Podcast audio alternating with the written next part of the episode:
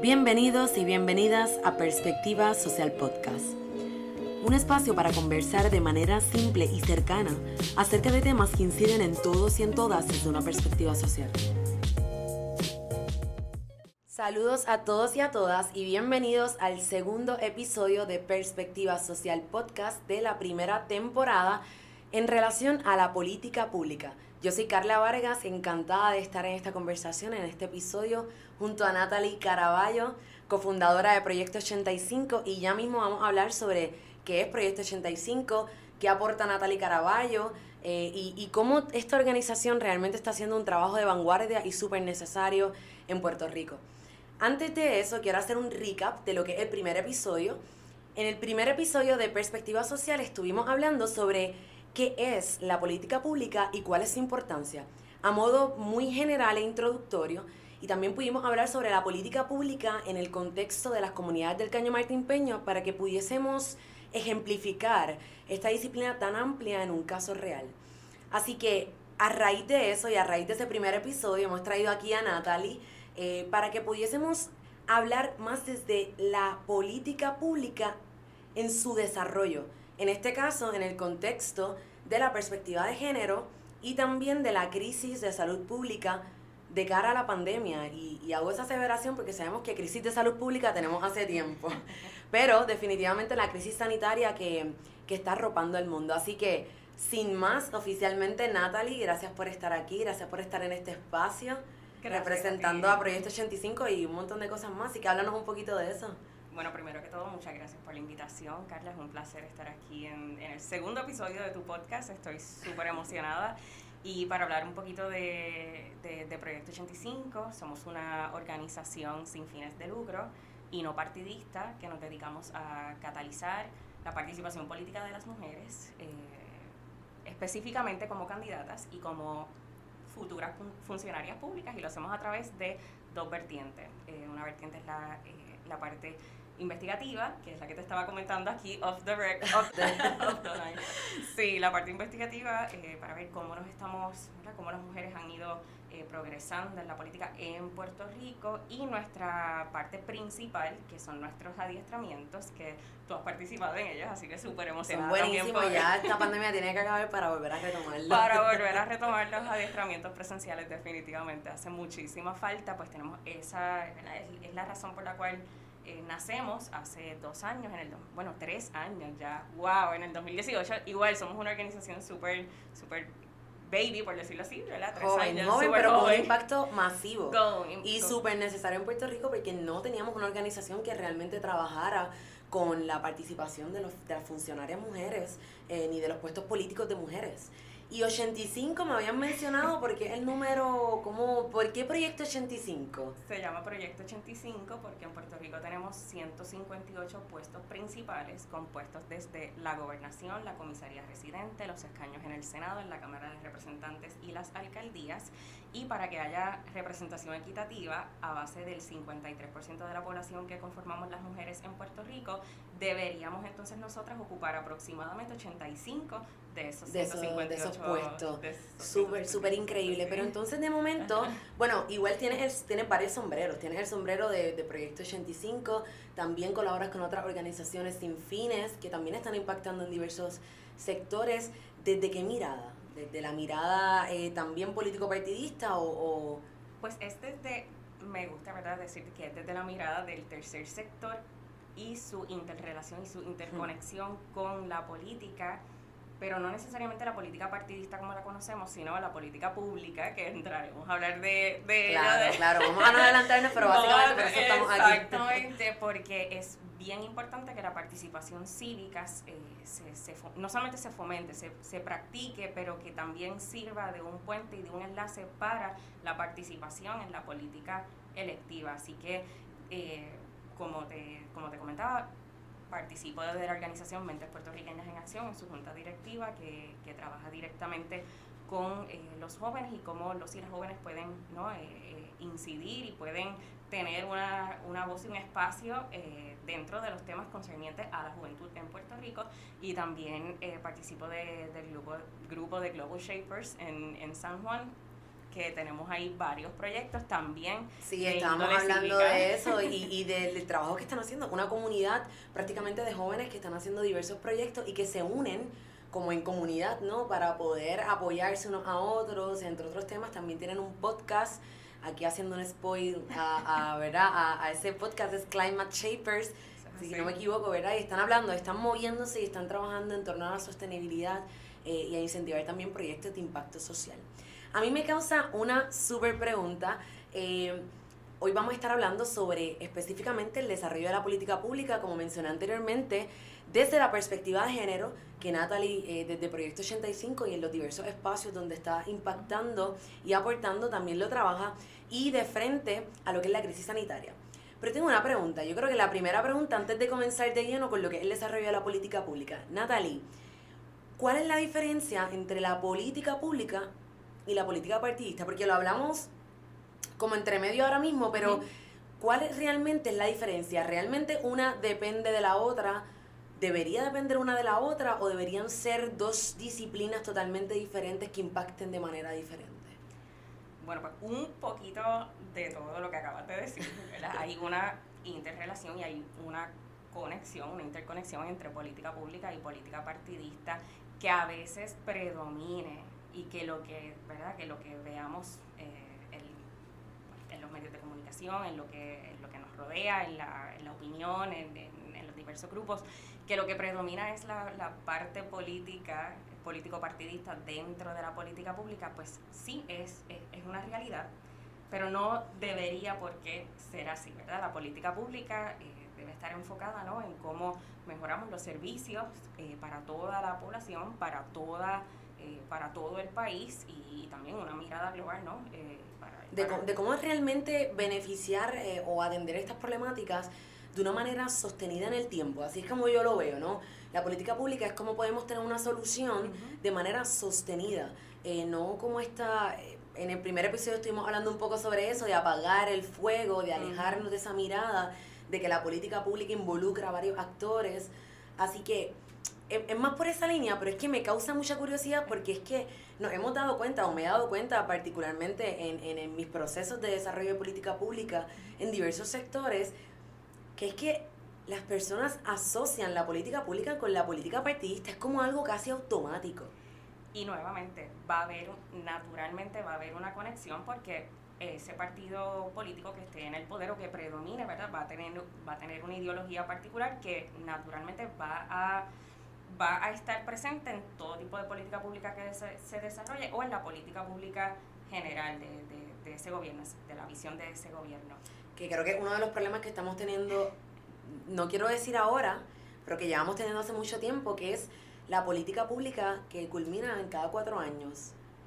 La política pública que atiende un problema cuatro años o tres y medio y entonces luego se tiene que renovar y entonces no tenemos una continuidad eficiente para poder atender todos estos problemas que, que la verdad es que se han agudizado y se han disparado durante una pandemia, durante un encierro que se ha tenido muy poco control. Y es natural, no solamente pasa en Puerto Rico, lo podemos ver también en, en, otros países, ¿no? Que, que pues, en el caso de vamos, en el caso de Puerto Rico, pues cada cuatro años, ¿no? Pues se revierte a lo mejor lo que era la política pública de la administración anterior y entonces así sucesivamente. ¿Y cómo podemos entonces eh, no desarrollar o tener una visión, no quiero decir casi única, pero una, una visión central eh, y una política pública central que no dependa exclusivamente de, del cambio de gobierno cada cuatro Claro, y, y, yo creo que me trae otra, otra inquietud eh, que nos hicieron muchísimo a través de las redes sociales cuando estuvimos haciendo las preguntas eh, en las plataformas, que es específicamente dentro de esa realidad que estás planteando, que es muy cierta,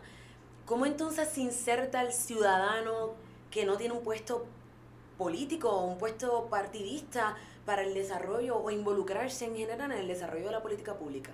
Es bien importante eso que mencionas y esa pregunta es, eh, es, esencial.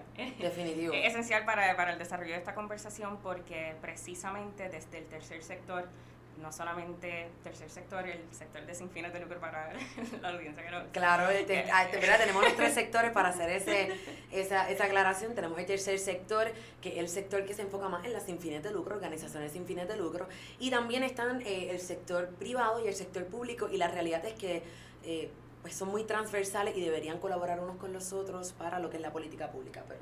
Exactamente, pues hay muchísimas organizaciones que puedo, eh, que puedo nombrar que tratan, motivan e incentivan a que la población se inserte eh, activamente y cívicamente en la creación y en el desarrollo de políticas públicas. Eh, como te estaba mencionando al principio, donde la organización que, que donde colaboran Mentes Puertorriqueñas en Acción, pues cómo, cómo desde Mentes Puertorriqueñas en Acción podríamos incidir para que la juventud sea parte del desarrollo de política pública que afecta a la juventud. Hay otras organizaciones como eh, Espacios Abiertos, Sembrando Sentido, que buscan la transparencia, la rendición de cuentas y cómo, el, cómo las personas pueden involucrarse en los distintos proyectos que estas organizaciones eh, lanzan y lanzan ¿no? Eh, para para atender la realidad, para atender todas las problemáticas que continúan surgiendo.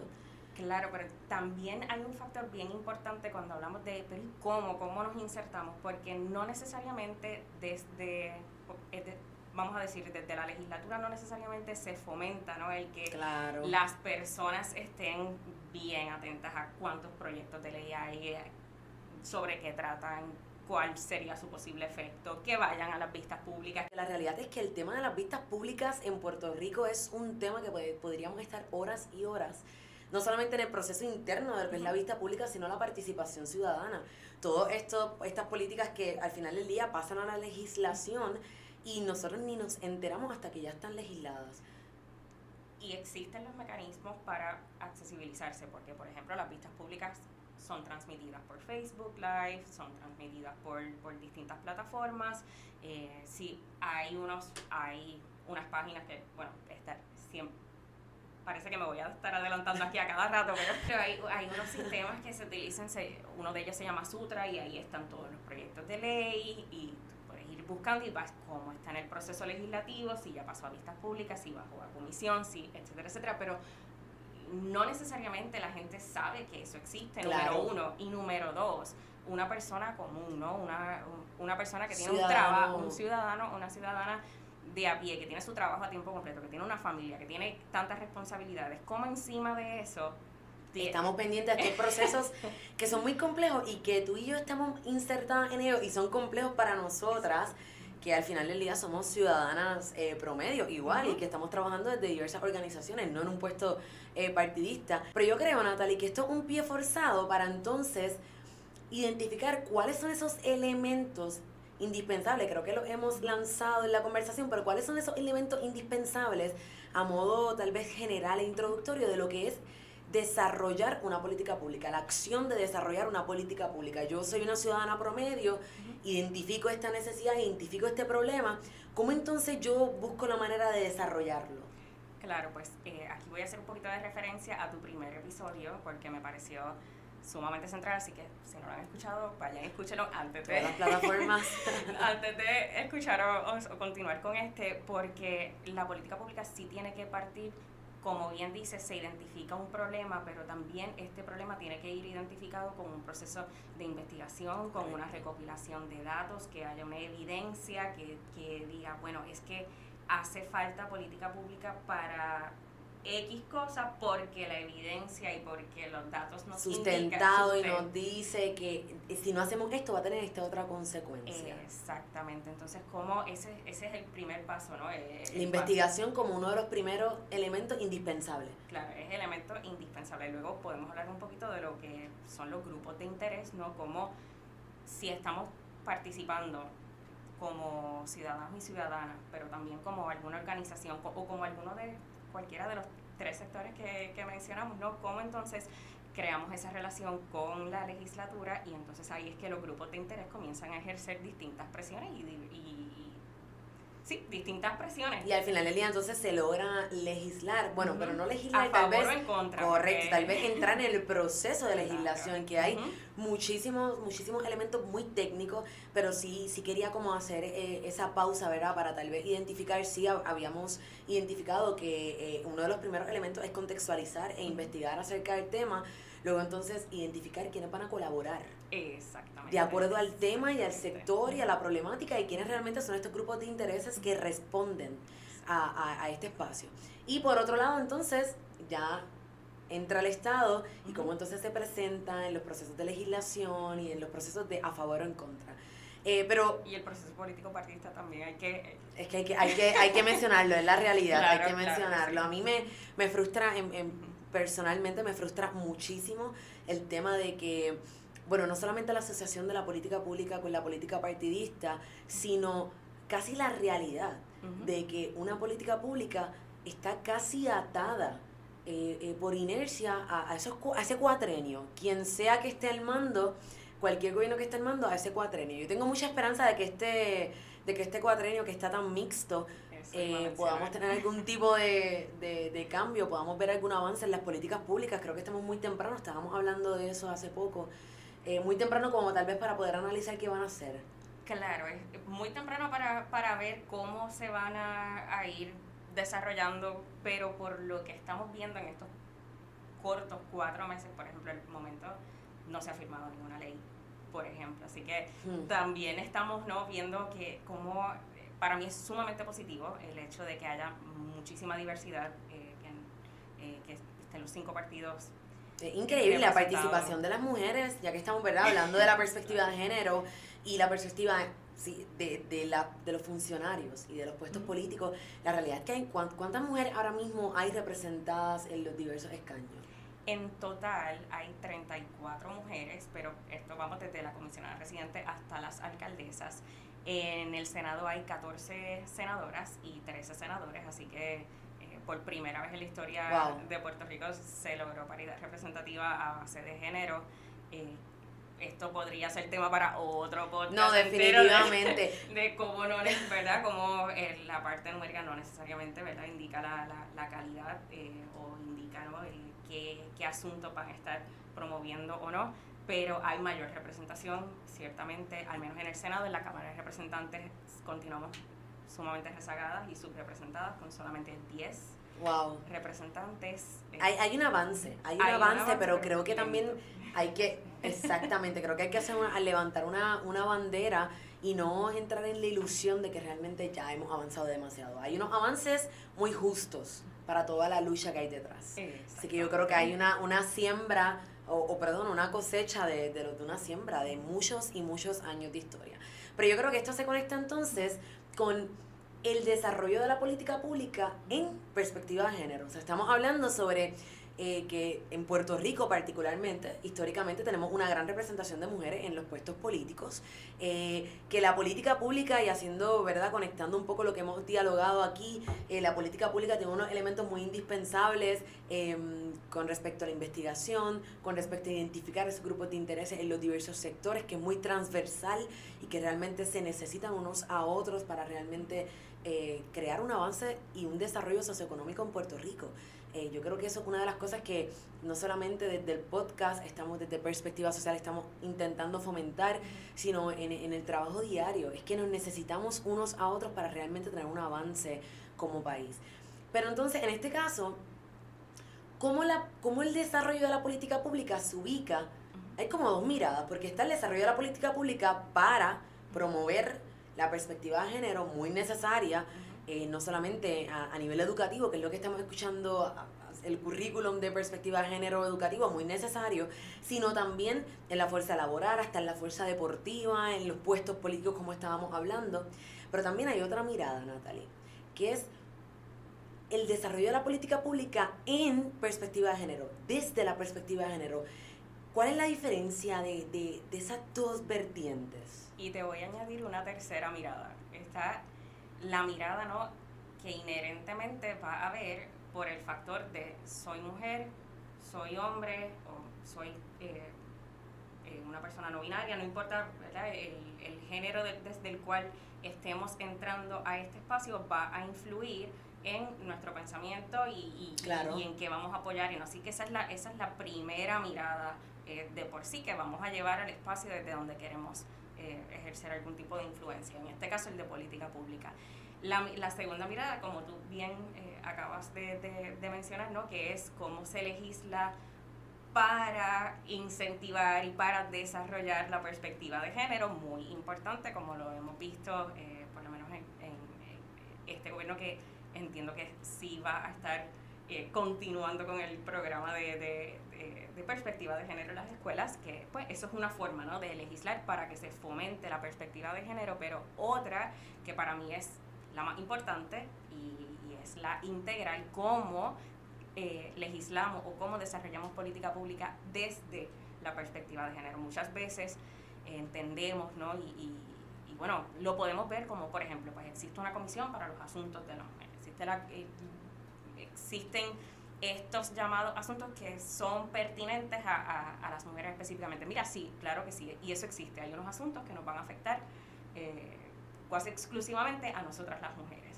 pero todos los asuntos nos afectan. Somos la mitad de la población, todos los asuntos nos, afectan directamente, así que cómo eh, desarrollamos política pública desde la perspectiva de género para influir en los diversos asuntos claro, económicos, laborales, de salud, en todo, en todas las temáticas que, que nos desarrollan como país. Eh, y yo creo que eh, es que me, me causa, ¿verdad?, e, esta intriga y también una de las preguntas que nos estuvieron haciendo, porque es que sabemos que hay un reto y un fenómeno con respecto al desarrollo de la política pública, alejándose del partidismo, o lo que debería ser, que es que una cosa no tenga que influir en la otra, o no tan directamente, porque sí que son complementarias, pero no tan directamente.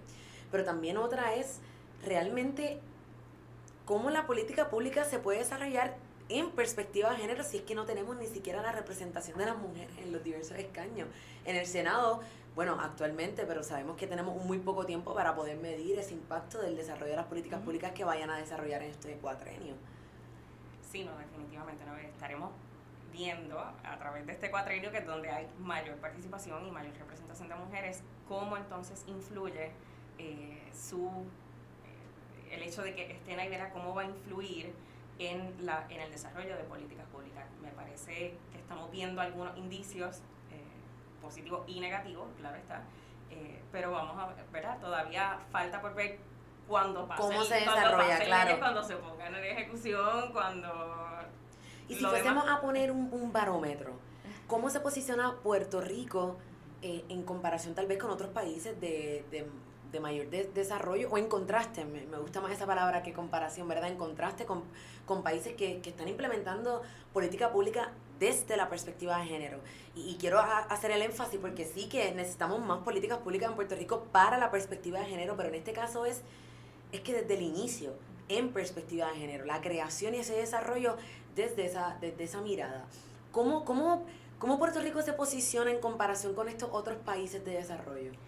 Pues te voy a dar varios puntos aquí bien importantes. Por ejemplo, cuando, antes para, para, llegar aquí a este espacio, hablar un poquito de, perspectiva de género en el contexto de, la crisis de salud pública eh, por la que estamos pasando, yo fui a uno de estos espacios que te dije que existen, Sutra, para ver los proyectos de ley que se habían radicado sobre el COVID el año pasado y este año.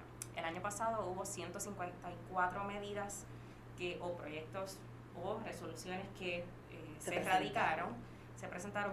De esas 154 vi como más o menos se convirtieron en ley como 10 aproximadamente y algunas resoluciones también eh, se aprobaron.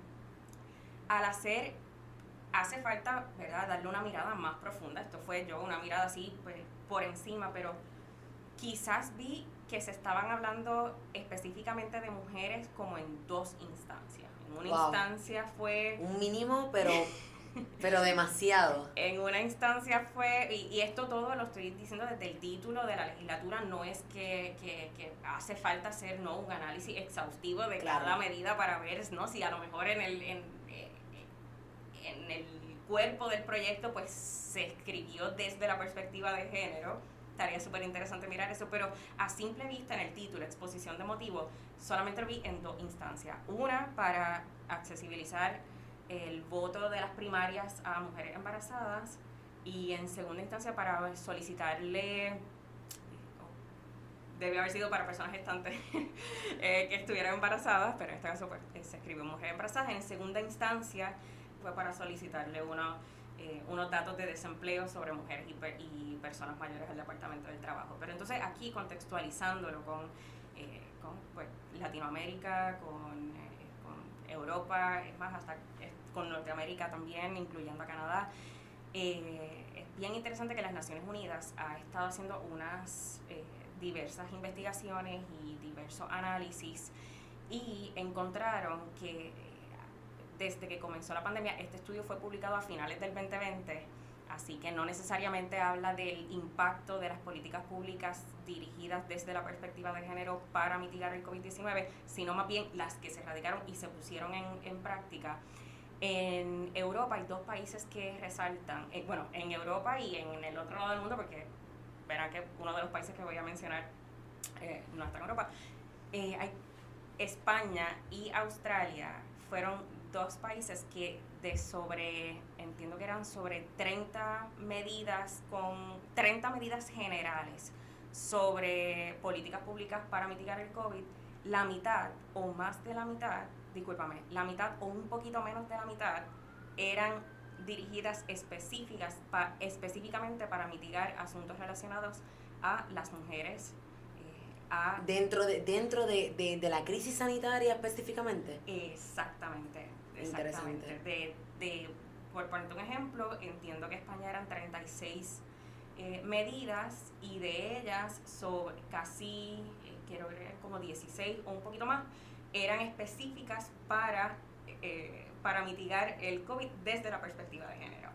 Es bien interesante que eh, la ONU lo divide, es que la ONU lo divide de una forma bien weird, porque estaba Europa, Norteamérica, incluyendo Estados Unidos, Canadá, eh, Australia y Nueva Zelanda, eh, ponían a todas estas a todos estos países, todos estos actores juntos, y entonces en segundo lugar, quienes le seguían eh, quienes le seguían en cuanto a mayor cantidad de medidas era Latinoamérica, que a mí me pareció sumamente positivo.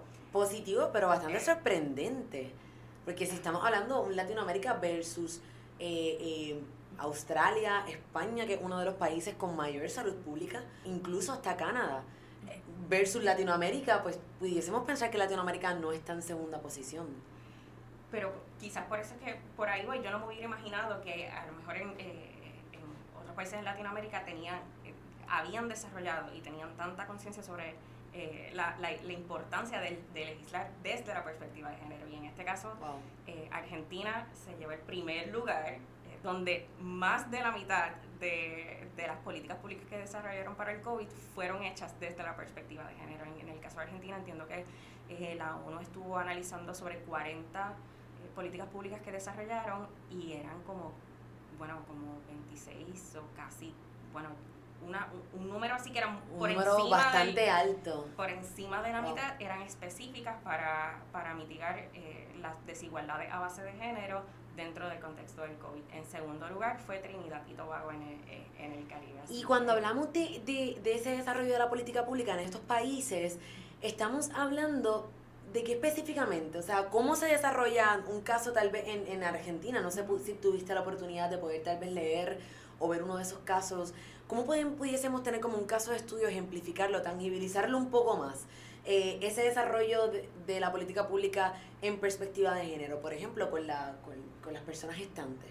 Claro, pues yo creo que eh, para hablar un poquito del cómo es que llegamos a desarrollar estas políticas públicas, primero hay que hablarnos del problema y, cuál fue el problema que trajo la pandemia eh, a las mujeres. Bueno, eh, no solamente la ONU, pero tan reciente como hace unas dos semanas el Foro Económico Mundial sacó un informe a mediados del, del 2020 la firma de investigación McKinsey también sacó un informe sobre cómo la pandemia había atrasado los avances hacia la equidad entre géneros. Y, y, una cuestión bien alarmante, el Foro Económico Mundial estima que la atrasó casi una generación entera, le añadió 36 años para, y, lo hacen de una forma global, ¿no? Eh, aquí pues podemos hablar de las, de las diversas ¿no? intersecciones que a lo mejor en general va a tomar 142 años alcanzar equidad entre géneros, pero eso no necesariamente va a ser la realidad de algunos países donde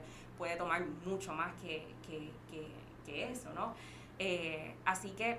Yo diría que Puerto Rico también se posiciona en ello, ¿no? En este, yo diría que estamos tan, estamos tan atrás en el avance de la equidad de género que pudiésemos tomar mucho más tiempo del que acabas de mencionar. Exactamente, entonces, ¿por qué es que lo contextualizan, no? De que, bueno, la pandemia atrasó muchos de los alcances globales hacia la equidad? Bueno, primero que las mujeres, a mediados del 2020, las mujeres componían como el 54% de la fuerza laboral que había perdido su empleo. Las responsabilidades o, las tareas domésticas no remuneradas se duplicaron, triplicaron, me atrevo a apostar que mucho más que eso porque está el, el confinamiento, ¿no? Aparte de que asumieron un montón de responsabilidades que ya tenían, sino que se intensificaron. Eh, pues eh, también estuvo el factor de la violencia, ¿no? de cómo el confinamiento aumentó y exacerbó demasiado ¿no? la, la, eh, la violencia a base de género. ¿Por qué? Porque estaban encerradas en sus casas con sus agresores. Entonces aquí es que vienen los diversos países que sí desarrollaron políticas públicas desde la perspectiva de género y, por ejemplo, nuevamente en el caso de Argentina, Argentina no esperó, la pandemia comenzó y Argentina inmediatamente clasificó a los albergues como, eh, como servicios esenciales. En Puerto Rico, hasta donde yo tengo entendido... No eh, hemos hecho eso para absolutamente. O por lo menos eh, entiendo que en una de las órdenes ejecutivas se estableció un lenguaje similar, pero hasta donde tengo, por lo menos hasta lo más reciente que vi, que era en septiembre, todavía no se había catalogado. Correcto. Pero en Puerto Rico, y en contraste con Puerto Rico, sabemos que se agudizaron y, y los récords realmente sobrepasaron con respecto a lo que es la violencia de género y la violencia intrafamiliar, precisamente por lo que están mencionando. Estamos hablando de que la víctima está encerrada con su agresor eh, o agresora. Eh, y así que es, eso es una realidad. Pero ¿qué otras medidas tal vez pudiesen tomar en contraste con, Puerto Rico? Aparte de, eh, en sí, resalto la, la parte de la violencia porque fue donde más se enfocaron en general, pero también cómo se podría mitigar eh, la, todas las responsabilidades que recayeron primordialmente en las mujeres en cuanto al trabajo doméstico no remunerado. Bueno, pues eh, no estoy segura si es en el caso de Argentina específicamente, pero estuve leyendo que muchos de, muchos de los países que sí desarrollaron la, la, política pública desde la perspectiva de género, por ejemplo, eh, ofrecían unos incentivos particulares a aquellas personas que demuestren que son cuidadoras. Eh, wow, o sea, que tuvieron realmente unas medidas de, de, también incentivar económicamente a estas personas que estaban promoviendo. Exactamente, desde pueden ser desde las ayudas, eh, ayudas sociales para, en este caso las mujeres que están con un montón de, de, responsabilidades, muchas de ellas que voluntariamente tuvieron que renunciar a sus trabajos para poder, y yo aquí me atrevo a apostar que todas y todos conocemos a una persona que durante la pandemia decidió, decidió dejar su trabajo, bueno, que también tenía, ¿verdad? Para ser cuidador, cuidadora. Y, y dentro de estos proyectos que, que, se convirtieron en política pública y lo han desarrollado, pues como por ejemplo eh, se accesibiliza los el sistema de salud para las cuidadoras que puedan recibir ayuda eh, psicológica, psicosocial y, de otra índole, pues como eso es todo parte de, de, se, identificó el problema, se llevó al espacio de, política pública y ahora se está, eh, se está ejecutando. Veremos ¿no? cuál va a ser el impacto, entiendo si se ejecutó bien. Dios, claro. bueno, es que al final del día el desarrollo de la política pública en este tipo de temáticas, eh, que son diversos problemas sociales, es que lo que propicia es que a nivel nacional se acaten unas medidas para poder mitigar riesgos, para poder prevenir problemas, para poder eh, eh, controlar un poco todo este tipo de todo este tipo de problemas que realmente pues desaceleran el proceso de, de desarrollo de, de cualquier país, y en este caso de Puerto Rico. ¿Qué tú crees, Natalie, que es el factor más imperante para atrasar el desarrollo de política pública en Puerto Rico en perspectiva de género? Además, tal vez, de la poca participación de la mujer en, los escaños. Me haces una pregunta bien interesante porque está, vamos, como eh, a largo plazo, ¿no? ¿Verdad? Si se, si se fomenta por ejemplo, una educación con perspectiva de género, pues vamos a tener personas con un conocimiento integral sobre ello que a su vez van a llevarlo a, cuando estudien, cuando se inserten en la fuerza laboral y va a tener ese impacto directo porque eh, es el, ese es el proceso más largo, pero es el, el, el, que es más efectivo. Ahora mismo, verdaderamente lo que nos queda ¿no? es eh, estar conscientes de quiénes son las personas a quienes le, le brindamos nuestra confianza, nuestro voto para que nos representen y si esas mm. personas tienen esta visión ¿no? y, tienen la visión integral de asumir posturas desde la perspectiva de género en todo lo que hacen. No solamente legislar sobre perspectiva de género para asuntos específicos de las mujeres, sino vivirla. Tenerla implícita en, todas las acciones, en todas las palabras, en la inclusividad de todo, de todo lo que desarrollamos. Exactamente, aunque estemos, aunque estemos legislando sobre cambio climático, aunque estemos legislando sobre energía, aunque estemos legislando sobre desarrollo económico, cómo, cómo hacemos eh, de nuestras políticas públicas unas integrales y que incluyan eso, la perspectiva. ¿Cómo se desarrolla la política pública en medio de una pandemia? Lo hemos hablado, pero entonces, ¿cuál es ese alcance? ¿Realmente tiene un alcance significativo? O estamos hablando de una medida que podemos resolver con las vacunas y luego entonces luego entonces bregamos con la política pública. Es la vida, es la vida. La política pública es, es tiene que ser central porque es, son las medidas que afectan literalmente cada segundo de nuestra vida. Y por eso pudimos ver mm, en Puerto Rico y en muchísimos países cómo la política pública pues se enfocó en qué?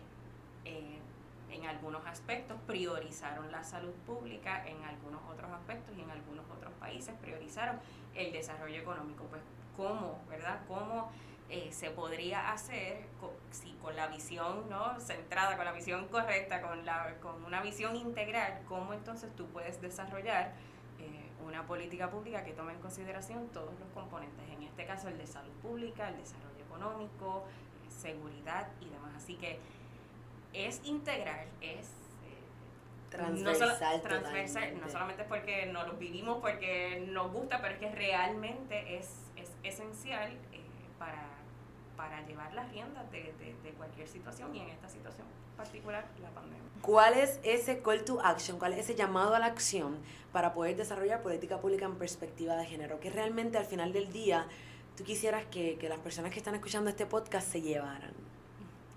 Yo creo que pues no sé si voy a estar repitiéndome o mencionando nuevamente